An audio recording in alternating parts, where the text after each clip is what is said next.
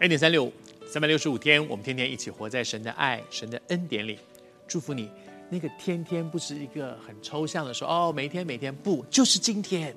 我祝福你，就是今天，你可以很真实的经历神有一个格外的爱和恩典临到你的生命当中，然后我们来经历，他就是这样一位恩典的主，就好像雅各一样。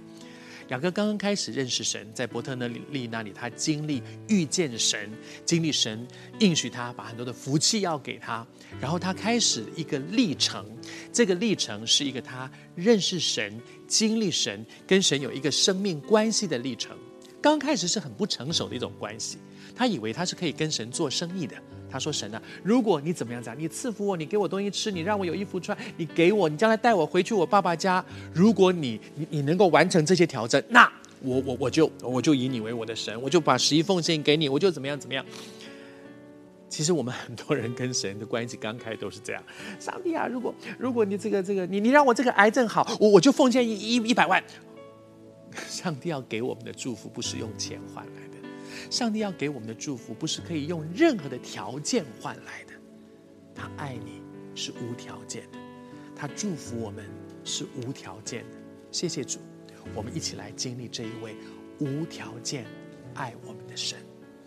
然后呢，雅各开始得到力量，他可以继续往前走，因为他知道这一位神是赐福给我的神，他不害怕了，他继续往前去。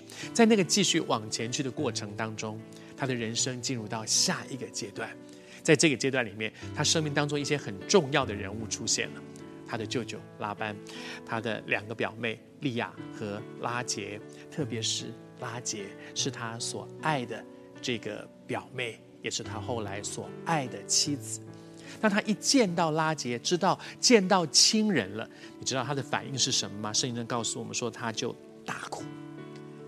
哇他一定回头想说：“我在旷野那段时间真的是好苦哦，好惨哦。那在那里面没有人，就偶尔碰到的一些人也都不是陌生人。然后在那里，你不知道有没有碰到一些猛兽，不知道碰到一些怎么样困难的情况。但是一路这样走过来，哇，终于遇到亲人了。他乡遇故知，他乡遇到亲人，那真的是很快乐的一件事情。他大哭，他觉得哇，终于走过了那段旷野路了。”我不知道他大哭的时候会不会觉得说，哦，那段苦日子结束了。其实他的苦日子并没有结束，接下去呢，他还是蛮苦的。接下去他发现，哇，我遇到舅舅了。后来发现舅舅很难搞。哇，我遇到拉杰了。我要我我喜欢我这个表妹，我要娶她。后来发现第一个娶的不是不是拉杰，被骗了。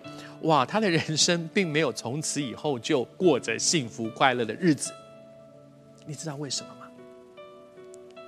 因为雅各在过去那段苦难的日子当中，他吃了很多的苦，却没有学到功课。他仍然是一个很狡诈的人，他仍然是一个抓抓抓的人，他仍然是一个不断的跟他周围的人斗法的人，他仍然是这样一个人。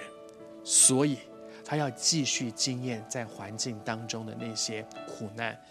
神透过苦难修剪他的生命。我要祝福你，你也经历过一些苦难。